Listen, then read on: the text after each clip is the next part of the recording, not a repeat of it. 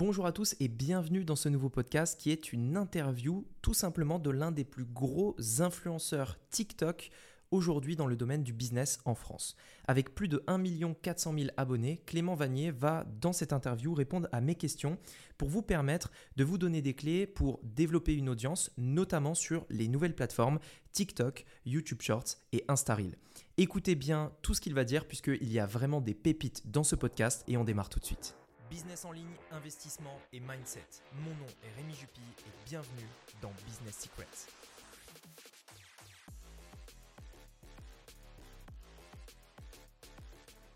Alors, salut Clément, merci beaucoup d'avoir euh, accepté l'invitation pour, euh, pour le podcast. Ça fait super plaisir euh, de t'avoir ici. Donc, vas-y, je te laisse te présenter très rapidement, en gros, plus ou moins ce que tu fais, ton activité. Et puis après, j'aurai pas mal de questions à te poser, notamment sur la création d'audience sur Internet, puisque c'est plutôt, on va dire, dans ce domaine-là où toi, tu es, plutôt très bon. Donc, je te poserai des questions par rapport à ça. Vas-y, je te laisse te présenter rapidement, et puis après, on, peut attaquer. Top. Bah, déjà, merci à toi de m'inviter sur le podcast. Franchement, ça fait, ça fait très plaisir. C'est très cool de pouvoir parler de tout ça sur ton podcast. Et puis, pour me présenter rapidement, euh, du coup, moi, je m'appelle Clément.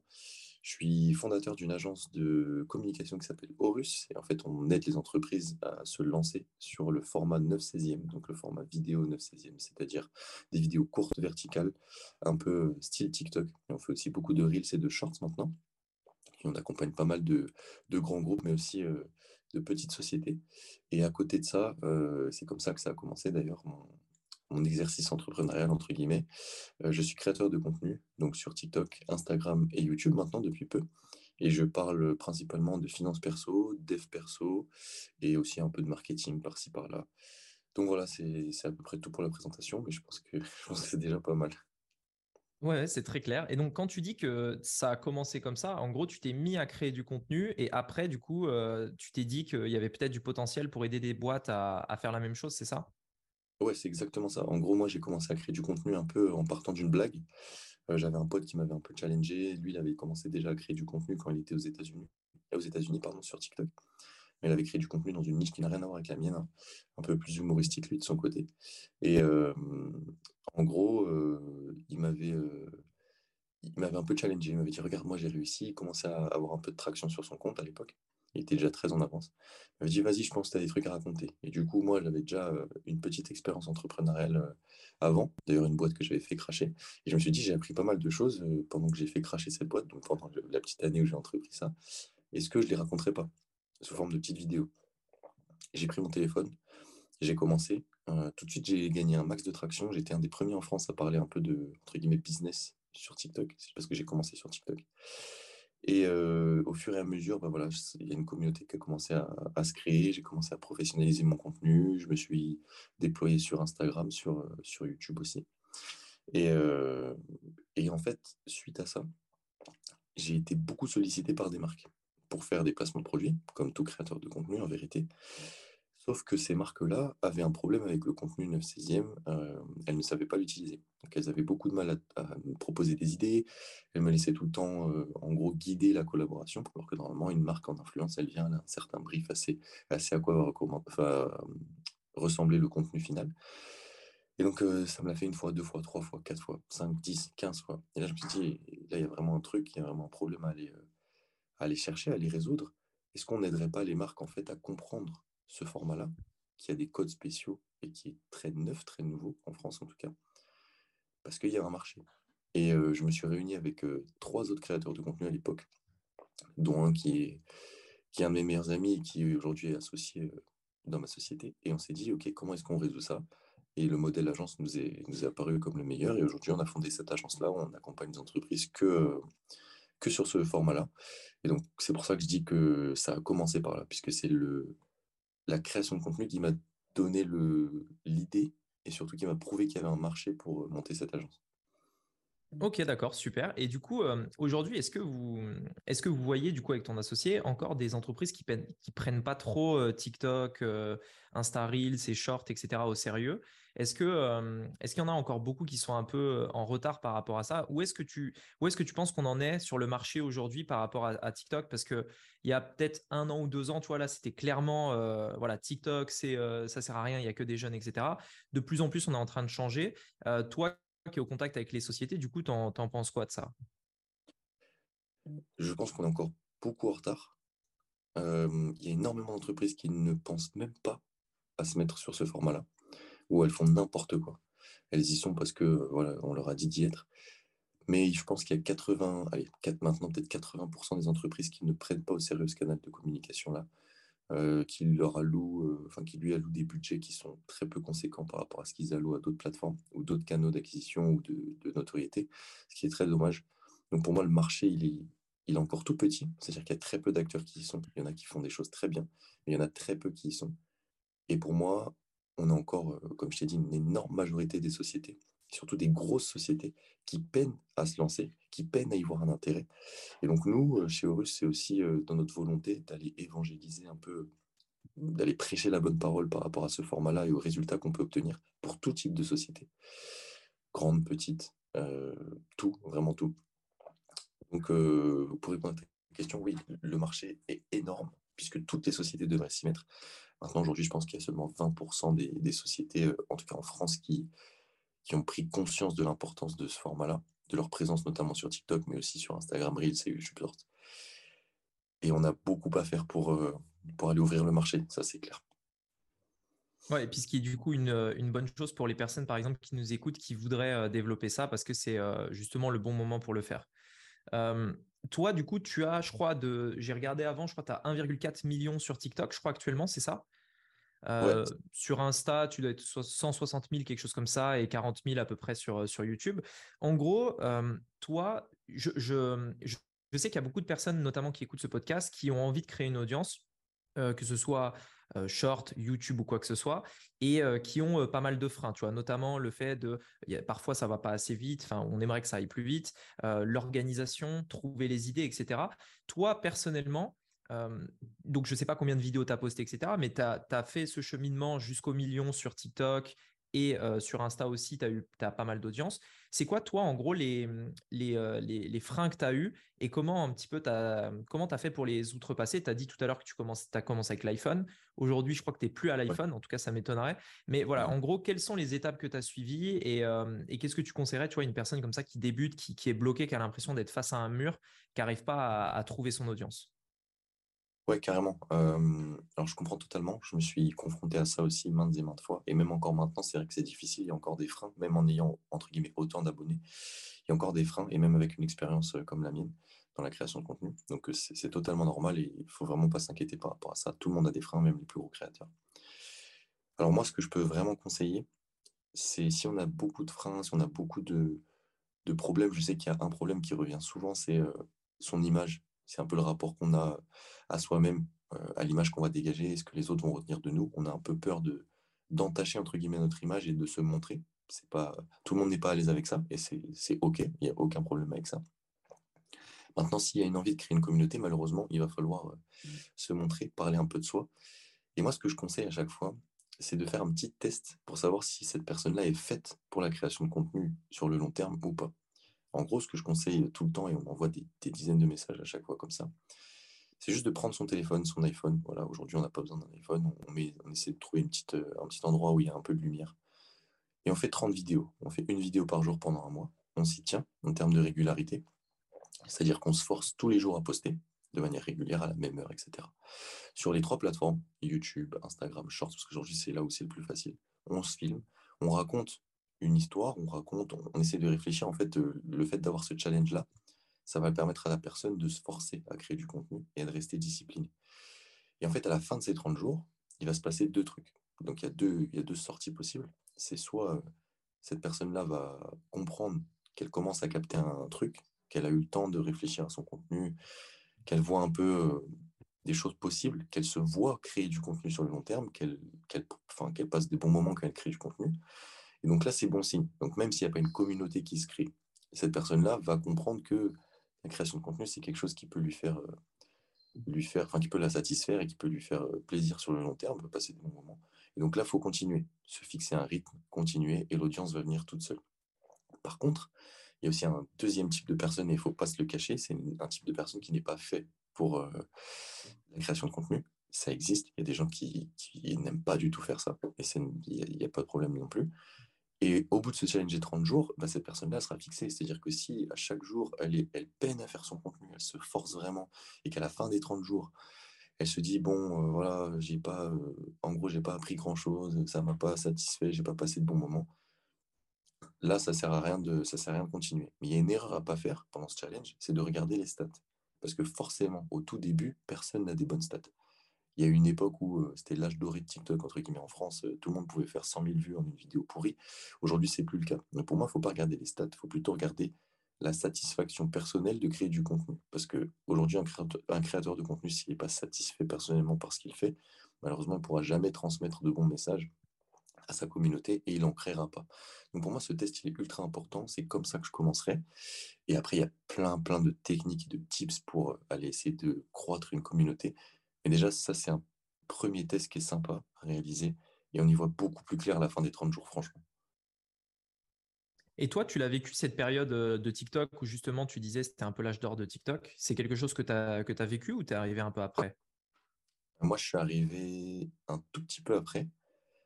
Euh, je crois que l'âge d'or, c'était pendant, euh, pendant le confinement, le deuxième confinement. Moi, je suis arrivé après ça fait un an, un an et demi, un, peu plus d'un an et demi maintenant que je crée du contenu, donc je suis arrivé juste après.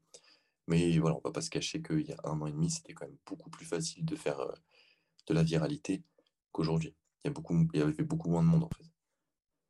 Ce qui est euh, de toute façon, euh, dans un an et demi, ce sera encore plus dur qu'aujourd'hui. Donc ça, c'est clair que ça ne fait que devenir de plus, de plus en plus dur, jusqu'à ce qu'il y ait un nouveau format peut-être qui, qui sorte de manière générale. Et pour comprendre, donc pour que les gens puissent aussi euh, imaginer, donc bien entendu, c'est pas forcément quelque chose euh, qui est reproductible parce que plus on avance, plus euh, il y a de, concurrence et donc moins ce sera facile d'avoir des vidéos virales, etc. Mais toi, par exemple, quand tu t'es lancé, tu as mis combien de temps, par exemple, pour atteindre, je sais pas, le premier 100 000, si tu as des points de référence comme ça? Tu vois, le, temps qu'il a fallu, donc, parce que là, as, en gros, tu as parlé du fait d'avoir un plan de 30 jours, etc. Mais toi, par exemple, combien de personnes tu avais, tu vois, au bout des 30 premiers jours? Pourquoi je dis ça? Parce que je sais qu'il y a des personnes, en tout cas, ça arrivera. Il y en a pour qui ils auront peut-être, je sais pas, 50 000 abonnés en 30 jours, mais il y en a d'autres, en fait, qui auront peut-être 100 abonnés, tu vois, en 30 jours. Et euh, le truc, ce qui est sûr, c'est que sur le long terme, si on continue, on va forcément attirer des gens qui nous ressemblent, euh, créer une audience, etc. Mais ça va pas forcément aller à la même vitesse pour tout le monde. Toi, dans ton cas, tu as eu quel rythme à peu près euh, sur, ta, sur ta chaîne TikTok, par exemple? Ouais, bah, c'est une bonne question. Et puis en plus, ça dépend de ce qu'on parle. Parce qu'il y a des gens, euh, malheureusement, ils parlent de, sujets de niche, donc ça, c'est sûr que ça ne fera pas des, centaines de milliers de vues. Et c'est normal. Moi, je me rappelle plus exactement des chiffres, donc je pourrais pas te dire, voilà, en un mois, j'avais tant. Je sais que j'ai mis un an à atteindre un million d'abonnés. Ça, c'est un peu le benchmark principal que j'ai en tête. Maintenant, je sais que ça m'a pris quelques semaines, ça m'a pris plus d'un mois pour atteindre 100 000 abonnés. Et encore une fois, c'était à l'époque où TikTok, euh, c'était l'âge d'or. Donc ça m'a pris, euh, je pense que ça m'a pris deux mois à peu près d'atteindre 100 000 abonnés. Et après, c'était entre 100 000 et 500 000 où je, suis parti hyper vite. Là, ça m'a peut-être pris, euh, pareil, deux mois, mais du coup, j'ai pris 400 000 abonnés en deux, trois mois. Voilà, c'est un peu les, c'est un peu les repères que j'ai. Maintenant, je pense qu'il ne faut pas trop euh, regarder mes stats à moi parce qu'encore une fois, c'était une autre époque vraiment. Aujourd'hui, quelqu'un mmh. qui en un mois arrive à 5-6 000 abonnés sur TikTok, voire 10 000, c'est déjà, déjà du solide. Mais dans tous les cas, ça illustre bien le, principe qui est que la croissance, elle est exponentielle et que même si à l'époque, tu vois, c'était un autre niveau de, benchmark, justement, aujourd'hui, c'est pareil, mais peut-être à plus, à, plus, à plus petit niveau, du coup. Euh, toi, du coup, aujourd'hui, si euh, euh, donc tu continues, je crois, tu fais un, une vidéo par jour, je crois, c'est ça ton ce que j'ai vu à peu près ta récurrence, ta fréquence.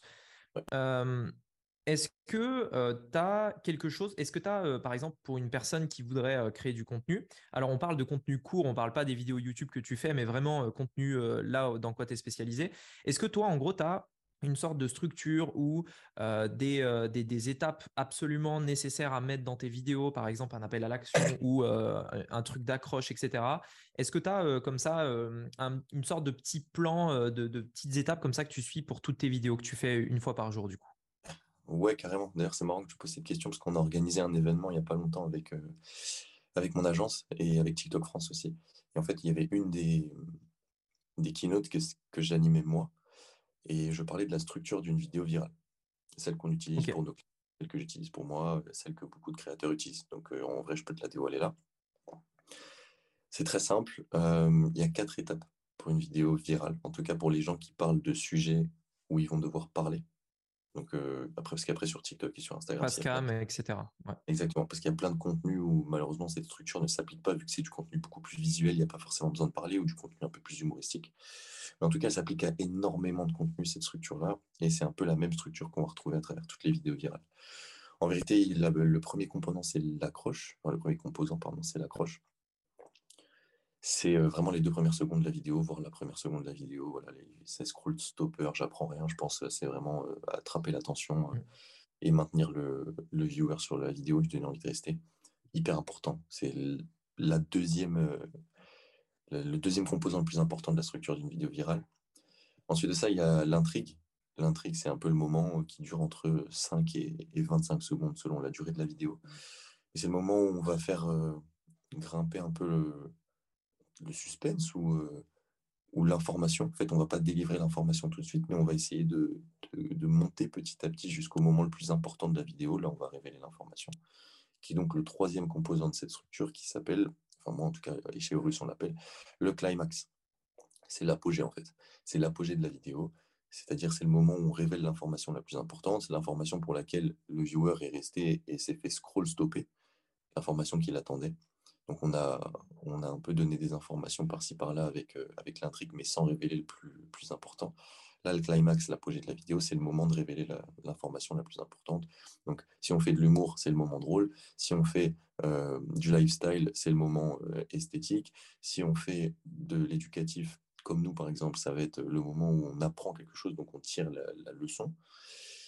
Et puis après ça, bien évidemment, moi, il y a un truc que je dis toujours, pardon, c'est que les gens ne font pas ce qu'on leur dit pas de faire. Donc il faut rajouter toujours un call to action. Et les gens ont beaucoup de mal à le faire. Il y a énormément de créateurs qui ne le font pas. Et quel dommage. Il faut dire aux gens quoi faire après ta vidéo. Donc ça dépend, il y, a, des gens qui ont différents objectifs, ça peut être des objectifs d'abonnement, ça peut être des objectifs de like, de commentaires, ça peut être des objectifs de redirection sur un lien, d'aller voir un site internet, j'en sais rien, il y, a, il y a 10 millions d'objectifs possibles. Juste il faut absolument leur dire quoi faire. Parce qu'en fait les gens, même s'ils kiffent ta vidéo, et bah, si tu leur dis pas quoi faire, ils vont juste scroller et aller kiffer une autre vidéo. Et ça, malheureusement, c'est dommage. Alors que si les gens kiffent ta vidéo et que tu leur indiques de manière assez logique et intuitive d'aller faire quelque chose et de, de, prendre, une position, de faire une action en fait suite à ta vidéo, ils vont le faire, peu importe ce que c'est, s'ils ont kiffé ta vidéo. Donc voilà, c'est un peu les quatre étapes. Pour répéter, il y a l'accroche, l'intrigue, le climax ou l'apogée de la vidéo, et le call to action, l'appel à l'action à la fin, où il faut dire au viewer quoi faire après avoir visionné l'entièreté de ta vidéo et, et l'avoir kiffé.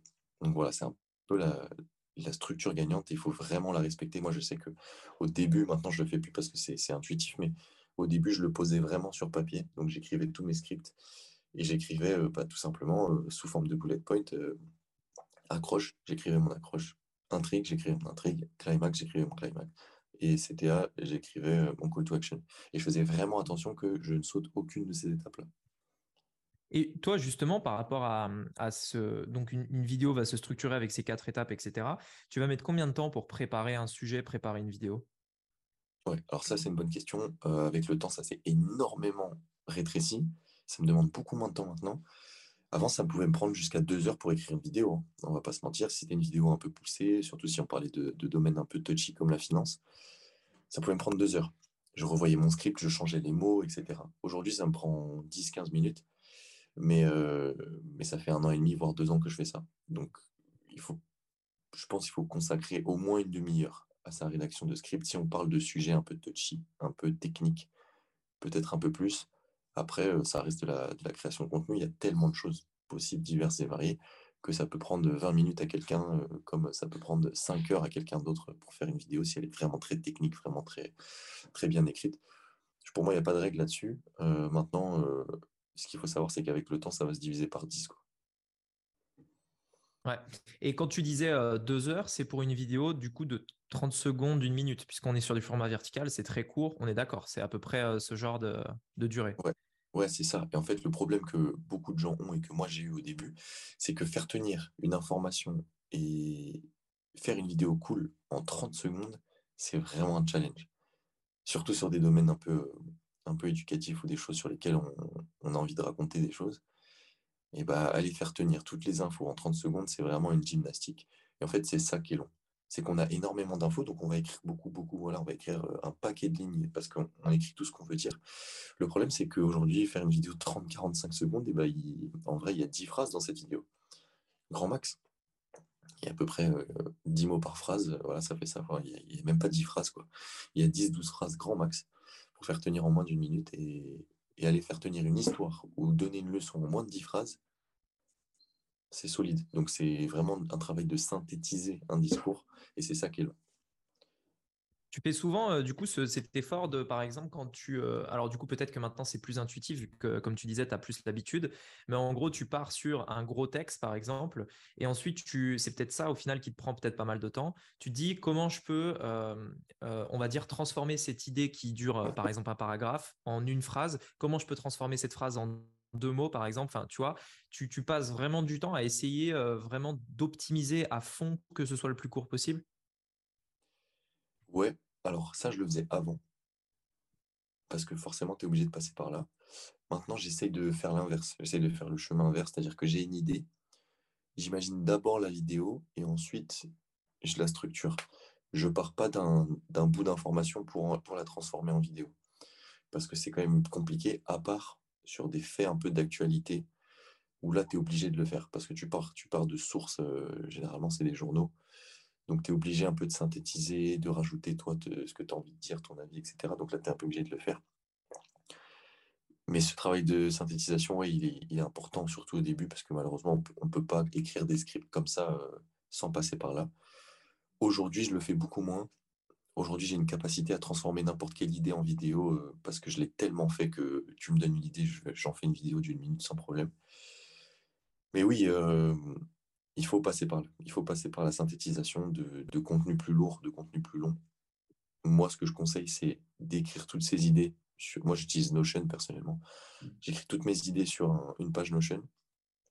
Et puis, je vais couper. Je vais couper petit à petit des phrases, des choses qui servent à rien, des redondances, des idées qui peuvent se recouper en une seule phrase. Je vais vraiment faire un gros travail de synthétisation. Et c'est comme ça que j'arrive à pondre en fait un script qui fait moins d'une minute. Et quand tu dis, en gros, tu notes tes idées, c'est par exemple, tu es dans la rue, tu marches, tu as une idée, boum, tu la notes. Et en gros, tu te fais un truc comme ça d'idées ou tu te fais vraiment des sessions, réflexion d'idées, etc. Ouais, alors moi, comment, comment ça marche euh, Pareil, là, je donne, des, bonnes techniques parce que ça a mis du temps à, à, se roder tout ça. En gros, j'ai souvent des idées qui m'arrivent comme ça. Euh, genre, je vois une pub, euh, j'ai envie d'en parler. Ou je vois un truc, ça me fait rire, j'ai envie d'en parler ou une actualité et j'ai pas le temps d'écrire le script sur le moment, je sais pas, je suis dans le train ou je suis occupé, bref, j'en sais rien. Du coup, je sors mes notes. J'ai une note où à chaque fois, une note iPhone, hein, où je note mes idées. Bam, bam. J'écris, généralement, je le fais en vocal, comme ça, je perds pas de temps. Contre, ces notes-là, je les laisse. Je les laisse dans la case notes. Et j'ai un document Notion qui est un calendrier où je référence toutes mes idées de vidéo. Et j'y vais une fois par semaine sur ce calendrier. Et c'est la fois par semaine où je me mets un peu, entre guillemets, une déterre. Et j'y vais pendant 2-3 heures d'affilée. Et je suis sur mon calendrier Notion. J'ouvre à côté ma note et je regarde les idées que j'ai notées dans la semaine. Donc je le fais une fois par semaine. Je regarde les idées que j'ai notées dans la semaine. Généralement, j'ai au moins 10-15 idées par semaine, sachant que je fais une vidéo par jour. Donc euh, je vais en garder que 7 de ces idées-là. Je sélectionne un peu les idées que je préfère à partir de mes notes je les fous dans mon Notion. Et une fois que je les ai dans mon Notion, donc j'ai mes 7 vidéos de la semaine. Je sais que j'ai les thématiques des vidéos de ma semaine. Et c'est là que va commencer la partie scripting. Donc j'efface les autres idées ou je les garde pour plus tard. En tout cas, je n'en garde que 7. Et je commence ma partie scripting sur ces 7 euh, idées de vidéos-là. Donc c'est un, peu, un peu comme ça que je fonctionne. Et honnêtement, je vous conseille de fonctionner comme ça parce que si, écrire un script dès qu'on a une idée, c'est pas viable. En plus de ça, moi j'aime bien pouvoir euh, penser à une idée, la poser, et revenir dessus quand je suis un peu plus concentré pour m'assurer que ce soit une bonne idée, en fait. Ok. Et quand, euh, donc pour revenir très rapidement pour le script, toi, c'est aujourd'hui quelque chose que tu fais mot par mot? Quand tu scriptes une vidéo, tu vas vraiment euh, euh, écrire les mots, les phrases, les virgules, etc. Ou est-ce que c'est plutôt l'idée, par exemple, point 1, et tu parles? Comme d'ailleurs on pourrait le faire sur une vidéo YouTube où justement normalement on a plus le temps. Sur une vidéo short, généralement c'est plus bah, c'est short quoi, c'est voilà. Donc euh, comment tu comment tu fais par rapport à ça? Alors, comme tu l'as dit, sur YouTube, on peut se le permettre. Sur TikTok, pour moi, on ne peut pas trop se le permettre, en tout cas beaucoup, beaucoup moins. Enfin, TikTok Reels c'est Shorts d'ailleurs.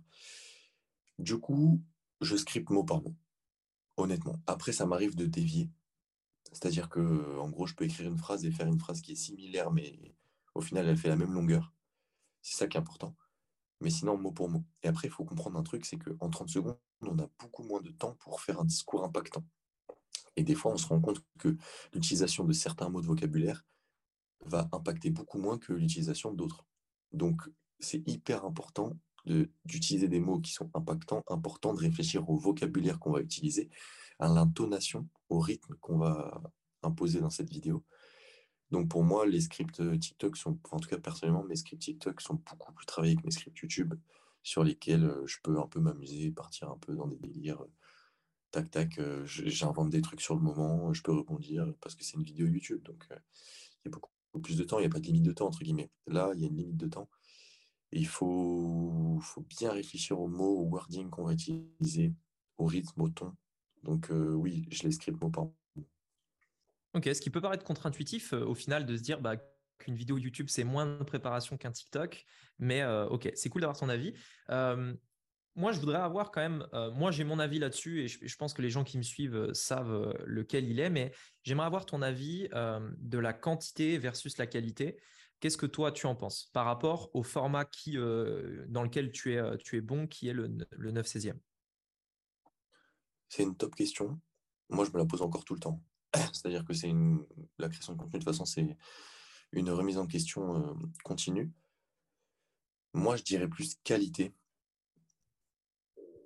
aujourd'hui. C'est-à-dire qu'aujourd'hui, j'ai la capacité de faire de la qualité en quantité, parce que j'ai des monteurs, parce que j'ai beaucoup d'idées, parce que j'ai des process qui sont rodés, parce que j'ai un compte qui marche bien. Donc j'essaie tout le temps de faire de la qualité, j'essaie qu'à chaque fois que je sorte une vidéo, ça soit une vidéo quali, et que les gens apprennent quelque chose, même si elle ne fait pas beaucoup de vues, au moins je sais que les gens qui l'ont vue, ils en ont tiré quelque chose avec une grosse valeur. Donc aujourd'hui, je suis en capacité de faire de la qualité en quantité. Comme tu l'as dit, je fais une vidéo par jour. Maintenant, ces vidéos sont montées professionnellement. J'y mets beaucoup du mien. Je donne beaucoup d'infos. Bref. Par contre, fut un temps, et c'est le cas de beaucoup de créateurs de contenu, j'étais incapable de faire et de la quantité et de la qualité. Il y avait un choix à faire. Moi, à l'époque, j'aurais conseillé de faire de la quantité. Et dans un premier temps, d'ailleurs, je conseille de faire de la quantité. Maintenant, je conseille aussi. Pour, pour quelle raison pour quelle raison tu conseillerais de faire de la quantité? En fait, au tout début, quand on n'est pas créateur de contenu, je pense qu'il faut se trouver. C'est-à-dire qu'on ne devient pas créateur de contenu comme ça. On devient créateur de contenu après. Pour moi, franchement, sur ce format-là, il faut faire au moins 100, 150 vidéos pour être créateur de contenu, pour vraiment comprendre ce que son audience veut, pour vraiment comprendre sa structure de vidéo à soi, pour vraiment comprendre ce qui va marcher sur ton audience, pour se créer une audience d'ailleurs. Il faut créer au moins une centaine de vidéos. Donc pour moi, dans un premier temps, il faut faire de la quantité. Ce qui fait à peu près, euh, voilà, ce qui fait à peu près une vidéo par jour pendant trois mois. Enfin, tu vois, parce que quand on dit 100 vidéos, les gens ils vont se dire, voilà, c'est quoi? Mais en fait, c'est une vidéo par jour pendant trois mois. Donc ça va au final. C'est trois mois. Mais ouais, ok. Mais pour moi, il faut, faut, faire de la quantité au début. Après, j'ai tendance à dire que plus vite on se trouve, plus vite il faut passer sur une, une optique qualitative c'est compliqué de se trouver. Maintenant, il y a des gens qui vont se trouver au bout de 15 jours. Hein. Il y a des gens qui vont faire du contenu, ils vont faire 15 vidéos, ils vont dire putain, c'est bon, j'ai mon truc là. Et c'est arrivé à plein de gens que je connais. Hein. Euh, typiquement, il y a quelqu'un qui s'appelle French Startupper Uctrija, je ne sais pas si tu vois qui c'est. Non, ça jamais vu. Sur TikTok? Ouais, il est sur Instagram aussi, il a un gros compte Instagram. Et en fait, ce, mec-là, c'est un très bon ami à moi. Et du coup, au début de sa création de contenu, il n'arrivait pas à se trouver. On a discuté, euh, je l'ai un peu coaché sur certaines choses. Il a trouvé son angle. Et en allez, trois semaines, il, avait son angle. Ça cartonne. Aujourd'hui, il a 500K sur Insta. Je crois qu'il a 900K ou 800K sur, sur TikTok. Parce qu'il a trouvé son angle assez rapidement. Par contre, il y a des gens, qui vont mettre plus de temps à trouver leurs angles, leur angle pardon, et leur, euh, leur petite patte. Parce que c'est important d'avoir sa patte quand on est créateur. Et donc pour moi, au début, pour trouver cette patte et pour être à l'aise avec sa création de contenu, pour pouvoir itérer, recommencer, euh, trouver, tester, il faut faire de la quantité, malheureusement. Par contre, dès qu'on s'est trouvé, il faut passer sur de la qualité. Et il y a beaucoup de créateurs qui ont du mal à faire ça. Mais je pense que c'est une clé. c'est qualité. Et la qualité, ça ne veut pas dire que la qualité du montage, que la qualité de la caméra avec laquelle on filme. Ça, c'est la qualité audiovisuelle. Donc forcément, c'est très important. Moi, je sais que ça a fait c'était un gros game changer dans ma création de contenu quand je suis passé à la caméra. Et ensuite, quand je suis passé au montage professionnel, c'était, je suis passé d'un cran. Enfin, j'ai monté un cran. Mais c'est pas que ça la qualité. Pour moi, la qualité, c'est prendre son temps sur les scripts. C'est vraiment se mettre à la place de la personne qui va regarder la vidéo et se dire qu'est-ce qu'elle va dire, qu'est-ce qu'elle va en tenir, enfin qu'est-ce qu'elle va en tirer, pardon, cette personne-là quand elle va regarder cette vidéo? C'est ça aussi la qualité. Qualité audiovisuelle, mais il y a aussi qualité du temps qu'on va passer sur notre vidéo pour délivrer justement un contenu de qualité. il y a deux, deux, deux qualités différentes. Et dans un premier temps, il ne faut pas trop se prendre la tête avec ça pour moi. Il faut balancer du contenu. Bien évidemment, il faut réfléchir un peu à son contenu. Hein. Je ne dis pas de faire n'importe quoi, mais il ne faut pas passer trop de temps. Il faut tester, itérer, tester, itérer. Et à un moment donné, il va se passer un switch. De toute façon, ça se voit. Quand on a trouvé le truc, ça se voit. Quand on a trouvé le truc qui, nous correspond, le truc qui marche, qui résonne avec nos valeurs, ça se voit. Et c'est à ce moment-là qu'il faut se dire, bon, ok, là, jusqu'à présent, je filmais à l'iPhone, c'était cool, machin, j'utilisais les sous-titres TikTok, les sous-titres Insta. Ça marchait bien, mais là, je me suis trouvé. Donc peut-être que je vais investir dans une caméra pour passer à un autre niveau. Peut-être que je vais me concentrer sur mon montage pour passer euh, à un niveau euh, de qualité audiovisuelle supérieure. Une fois que j'ai balayé euh, cet aspect de la qualité-là, il y a l'autre aspect de la qualité qui est l'aspect qualitatif au niveau des vidéos en elles-mêmes, des messages qu'on va transmettre et de la manière dont sont dites et sont écrites les vidéos. Et là, la qualité la plus importante, elle est là. Donc il y a des gens qui filment avec l'iPhone depuis des années qui pourtant ont une qualité en termes de, de messages apportés et de, de, valeurs transmises ou de, leçons transmises qui est ultra impactant. Parce qu'ils ont réfléchi à ce deuxième aspect de la qualité. Donc, euh, donc c'est compliqué comme question à répondre. Pour moi, dans un premier temps, il faut se concentrer sur la quantité. Maintenant, dès que le petit switch arrive, on passe dans une optique qualité. Et comme je l'ai dit, il y a ces deux dimensions dans la qualité, il ne faut pas les oublier. Ouais, non, mais c'est, euh, tu as très très bien répondu. Euh, je pense qu'il y a beaucoup de gens qui vont se reconnaître là-dedans, donc c'est, c'est parfait. Toi, euh, personnellement, euh, qu'est-ce qui a changé, on va dire, dans euh, peut-être ton business ou ton quotidien depuis que tu crées du contenu comme ça et que tu as une certaine audience? Ah ouais, alors là, carrément tout a changé. Hein. C'est, assez impressionnant. Et hier, j'étais dans un Uber et je m'entendais super bien avec lui, un mec super sympa. Et c'est une anecdote, mais ça, résume tout. En gros, le Uber vient me chercher euh, j'étais chez WeWork et je devais aller, euh, je devais rentrer chez moi et malheureusement, il n'y avait pas de train. Parce que d'habitude, je prends les transports.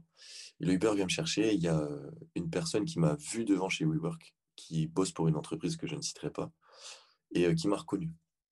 Et donc, généralement, les gens, en fait, les gens aujourd'hui associent ma tête au nombre d'abonnés que j'ai.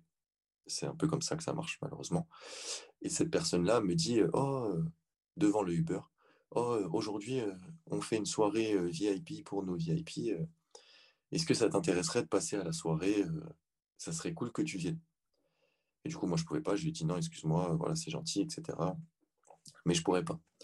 Et en gros, tout ça, c'est pour dire qu'il y a peut-être deux ans, quand j'avais pas d'audience, cette personne-là m'aurait même pas calculé. Elle serait passée devant moi sur le trottoir et elle m'aurait rien demandé, en fait.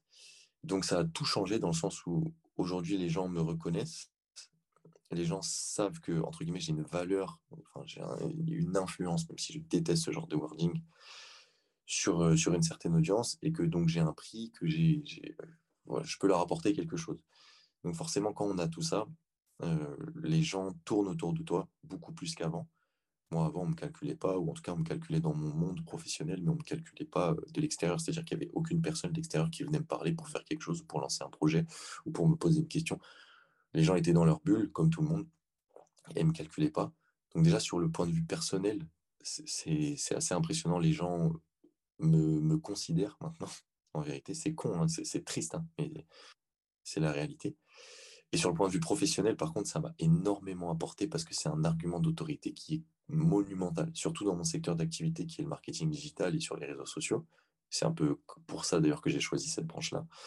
Mais j'ai un, un, argument d'autorité monumental. Aujourd'hui, les créateurs de contenu sont de plus en plus écoutés dans notre société parce que c'est des gens qui ont la capacité de fédérer des, audiences, de, créer des liens avec une communauté. C'est ça que vont chercher énormément d'entreprises et de personnes aussi dans le monde professionnel.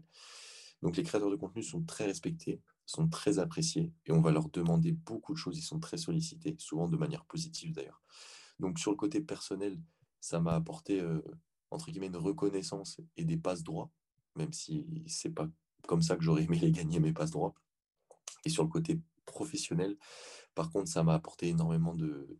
Ça m'a apporté un argument d'autorité, énormément de poids dans la balance, dans les négociations. Pareil, on me voit en fait sur, sur le, microcosme de, de la création de contenu. Aujourd'hui, je suis visible. Avant, je ne l'étais pas. Et la création de contenu, ça m'a apporté tout ça. Et après, il y a, ça, c'est plus euh, au niveau de la valeur perçue. Et après, il y a plein d'autres choses au niveau des compétences acquises, de la manière dont je me vois personnellement aujourd'hui, de mes peurs par rapport au challenge que la vie euh, me réserve, qui, qui ont changé suite à la création de contenu. Donc, euh, je pourrais en parler pendant huit ans. Je vais d'ailleurs arrêter de parler de ça, mais, parce que je parle depuis tout à l'heure. Mais, euh, mais ça m'a apporté énormément de choses. Sur le plan perso, sur le plan pro, en tout cas, ça m'a apporté que des choses positives. Honnêtement, il y a très très peu de choses négatives qui me sont arrivées. Après, c'est parce que je fais très attention à ce que je dis dans mon contenu. J'essaye de ne pas raconter de conneries. Et j'essaye de ne pas faire de la merde non plus. Mais voilà, ça m'a apporté énormément de positif sur le, sur le pro, sur le perso. Donc euh, voilà, j'ai parlé, j'ai débité pendant cinq minutes, mais, euh, mais je ne sais pas si, si ça a répondu à ta question. Ouais, très bien. Et ça, ça, me fait penser à une autre question qui est que au, moment où tu t'es lancé, euh, tu ne pouvais pas euh, anticiper tout ça. Qu'est-ce qui, est-ce que tu avais une idée un petit peu de ce pourquoi tu le faisais? Est-ce que tu, disais, bah tiens, si j'ai tant d'abonnés, ça me permettra si Et si oui, c'était quoi? Quelles étaient tes motivations pour te lancer au début? Alors, au début, j'avais aucune motivation financière. Forcément, elle est arrivée, ou financière ou business en gros forcément elle est arrivée après parce que quand ça tombe dessus, c'est comme tout le monde. Hein. Aujourd'hui, je ne peux pas dire que je fais que du contenu pour donner de la valeur aux gens, même si 90% de, la raison pour laquelle je continue le contenu, c'est pour ça. Il y a aussi une dimension financière. À un moment donné, il faut que je remplisse mon frigo. Donc aujourd'hui, il y a une dimension financière. Quand j'ai commencé, il n'y en avait aucune. En fait, moi, j'ai une histoire dans l'entrepreneuriat qui est un peu particulière. J'ai hum, j'ai fait ma première boîte et je l'ai basée un peu sur un modèle où on avait besoin d'influenceurs.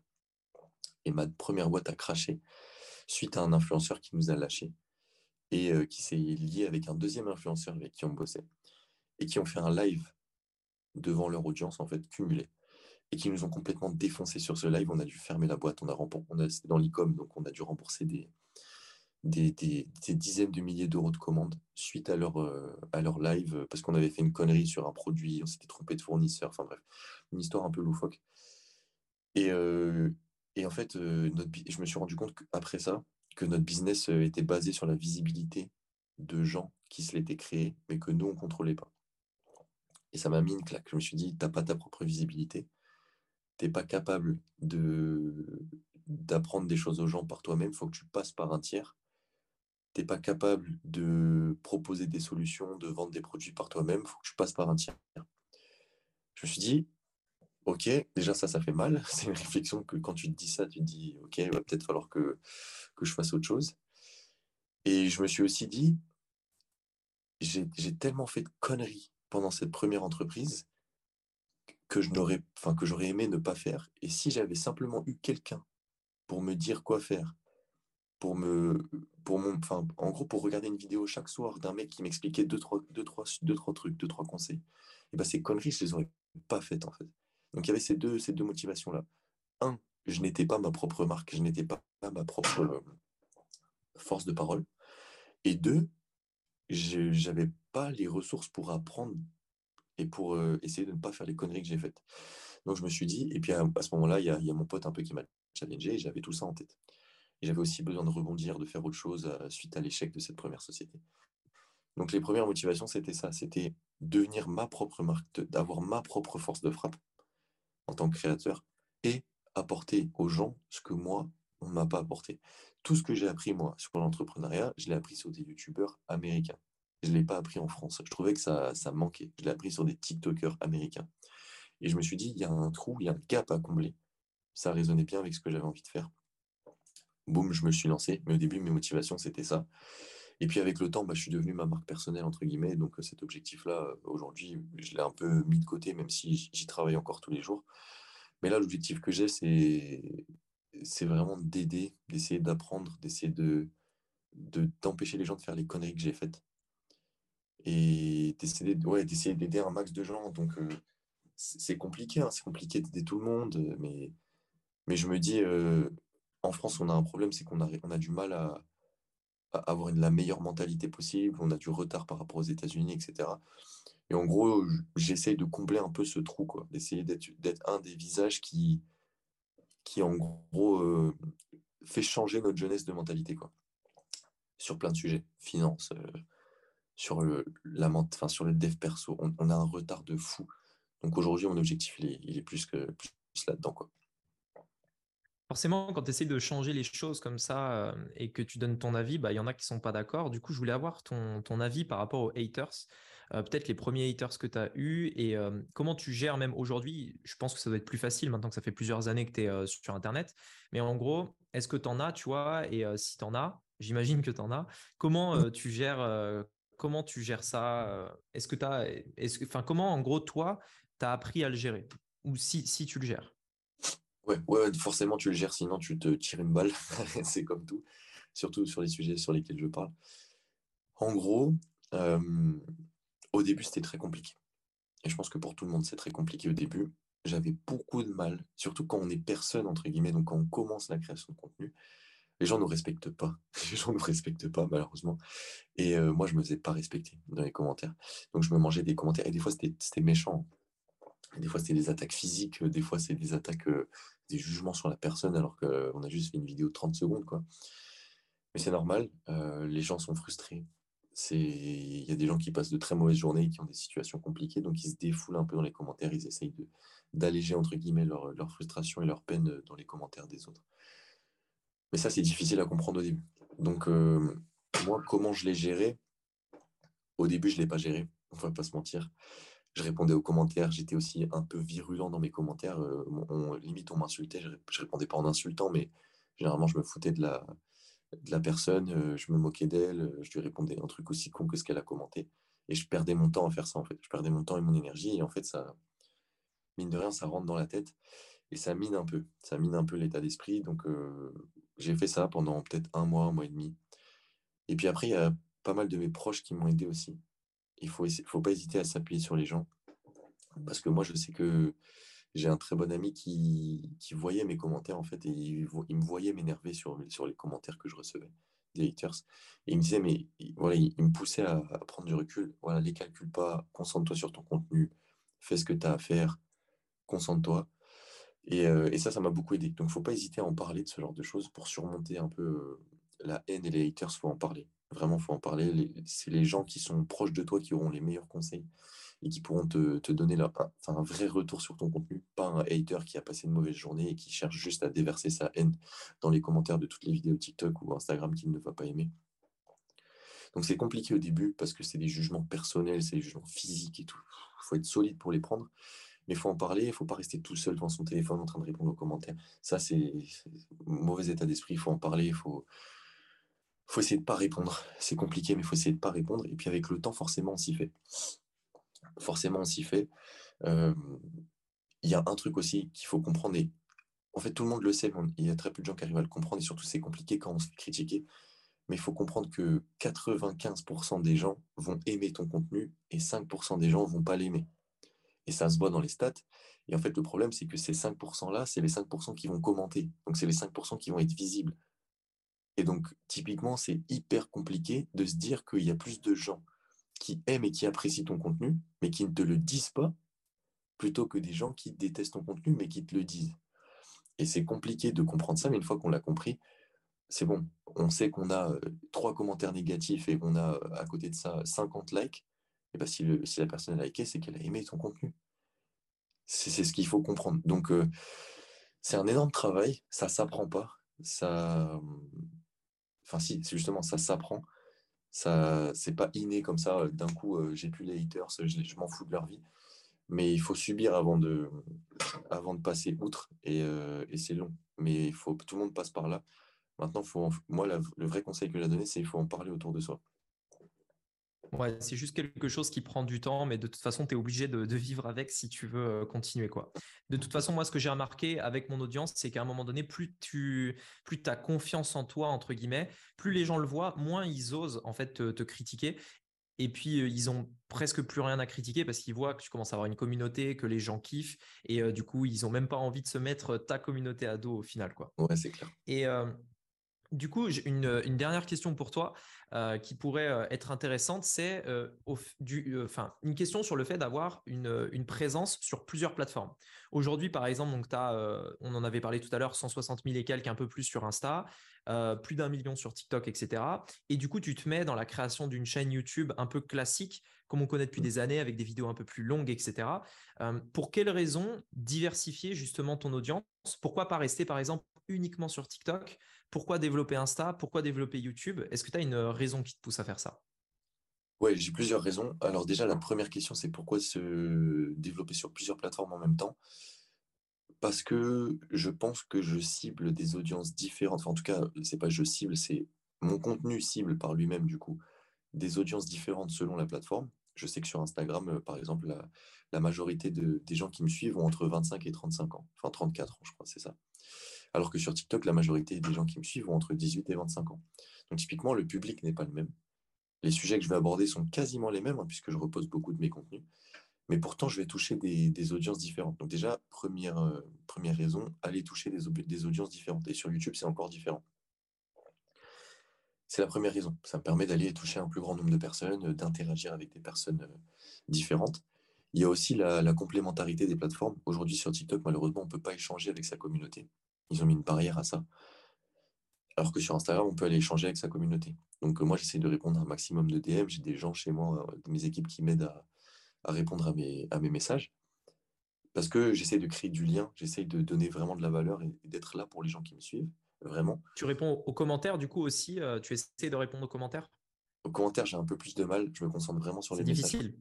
Ouais, c'est difficile. Il y en a des centaines, quoi. Ouais, c'est compliqué. Donc, j'essaie vraiment de me répondre et j'incite en fait les gens à m'envoyer des messages parce que je sais que les messages, même si je mets du temps à y répondre, je vais finir par y répondre. Donc, j'interagis différemment. C'est ça aussi que ça me permet, enfin, ça me permet ça, cette sorte de complémentarité où je peux donner, de la, donner une vidéo sur TikTok, mais je peux faire que ça sur TikTok. Sur Instagram, je peux faire une vidéo, je peux aussi donner des conseils en story, je peux donner des petites opportunités. Hier, j'ai parlé d'une opportunité un peu financière, j'en ai parlé en story. Donc, il y a une complémentarité aussi des formats qui me permet d'aller toucher une audience différente et de manière différente. Il y a aussi une problématique qui est claire pour les créateurs de contenu, c'est que si on se, si s'accorde à une seule plateforme, on dépend de cette plateforme, même si on dépend de toutes les plateformes en vérité. Si demain TikTok saute, eh ben au moins je pourrais compter sur ma communauté Instagram. Si demain Instagram saute, ce qui est possible, je pourrais, je pourrais compter sur ma communauté TikTok. Et sur YouTube, pareil. Donc il y a aussi cette diversification pour cette raison-là parce qu'aujourd'hui, on dépend un peu de la structure sur laquelle on est et du réseau social sur lequel on héberge nos, contenus. Donc, il faut y faire attention, il faut essayer de minimiser les risques en diversifiant notre présence. Donc, ça, c'est un peu plus euh, logistique et, stratégique. Mais, euh, mais voilà. Et par contre, deuxième question, pourquoi j'ai décidé de développer ma présence sur YouTube plutôt sur le format long? Alors, ça, c'est très simple. Je trouve que sur le format court, on est limité dans l'apport de valeur qu'on peut donner à nos, à nos followers. Je trouve que une vidéo d'une minute, c'est très cool. TikTok a augmenté, on peut faire des vidéos de trois minutes. Je pense que c'est très intéressant, on peut apprendre beaucoup de choses à beaucoup de gens. Maintenant, c'est comme on le disait au début, hein, il faut synthétiser ces discours, il, faut omettre des, certaines informations. On ne peut pas tout dire, on ne peut pas tout expliquer. On ne peut pas expliquer les tenants et aboutissants de ce qu'on a envie d'expliquer. Et moi je, moi, je suis frustré par ça, en fait, parce que j'ai envie d'apporter plus, j'ai envie de, de, montrer ce que je sais de A à Z, de montrer les conneries que j'ai fait, de montrer les choses que j'ai apprises. Et ça, j'étais limité en fait. Il aurait fallu que je fasse 15 vidéos TikTok euh, sur un seul sujet pour expliquer tout ce que j'avais expliqué. Et YouTube me permet ça, le format long me permet ça. Je fais des vidéos de 15-20 minutes et je suis hyper content parce que, bah, en fait, je dis tout ce que j'ai à dire et les gens sont hyper contents. Depuis que j'ai commencé ma chaîne YouTube, les gens kiffent. Les gens kiffent, j'ai énormément de retours parce que il, me voyait donner des conseils sur TikTok et sur Instagram, mais c'est des conseils en vérité qui sont limités, puisqu'on est limité par le temps. Là, sur YouTube, je ne suis pas limité par le temps, donc je vais jusqu'au bout du conseil. Je, donne des, choses pratiques, applicables. Je fais des retours d'expérience. Je donne des vrais conseils longs, profonds, Donc, la raison de ma présence sur le format long, c'est vraiment celle-là, c'est essayer de connecter, d'apporter énormément de valeur, chose que je n'ai pas pu faire sur le format court jusqu'à présent. Au-delà de ça, ça crée aussi plus de liens avec le créateur, je trouve, parce que même si tu suis une personne sur TikTok, avec euh, la durée des vidéos, c'est très difficile en fait de, de vraiment savoir qui il est, euh, qu'est-ce qu'il aime, quelles sont ses peurs, etc. Ou même euh, son caractère, tu vois, qu'on peut, qu'on peut ressentir dans une vidéo qui fait 10-15 minutes, là où c'est très compliqué sur TikTok, comme tu disais, parce qu'on synthétise et parce que faut être direct, quoi. Il faut vraiment faire des synthèses au maximum, quoi. Ouais, c'est clair. Du coup, Ouais, tu conseillerais vraiment à tout le monde d'essayer de, réfléchir à ça si on veut vraiment créer une communauté. C'est aussi d'avoir un format long, euh, que ce soit YouTube ou pas, mais un endroit où on peut vraiment prendre le temps d'expliquer euh, ce qu'on veut expliquer? Ouais, après, moi, je le conseille dans un second temps parce que YouTube, c'est quand même beaucoup de travail. Et euh, surtout, partir de zéro sur YouTube, c'est très compliqué. Moi, ce que je conseille, c'est de profiter un peu des, de la bataille des algorithmes en ce moment que se font YouTube, Instagram et TikTok, de se fixer à ce format court, de créer d'abord une communauté sur ce format court. Et ensuite, une fois qu'on a une communauté bien implantée, de la fidéliser et de lui apporter plus de valeur, exactement comme je suis en train de le faire, sur du format long. Mais dans un premier temps, je, je conseille à 150% de concentrer son énergie sur, sur ces formats viraux parce que créer une communauté sur YouTube en partant de zéro aujourd'hui, c'est quasiment impossible. Alors que créer une communauté en partant de zéro sur Instagram avec les Reels ou, ou sur TikTok, euh, ben là, tout le monde peut le faire quasiment, avec un peu d'envie. Ok, super. Bah écoute, merci beaucoup euh, Clément en tout cas pour avoir euh, fait cette interview. Franchement, c'était euh, c'était vraiment lourd. Tu as apporté beaucoup de valeur, je trouve. Est-ce qu'il y a éventuellement un endroit vers lequel ceux qui ont écouté le podcast pourraient, pourraient aller pour éventuellement savoir plus sur ce que tu fais ou, ou juste même voir tes contenus quoi? Dis-moi et je mettrai le lien dans la description.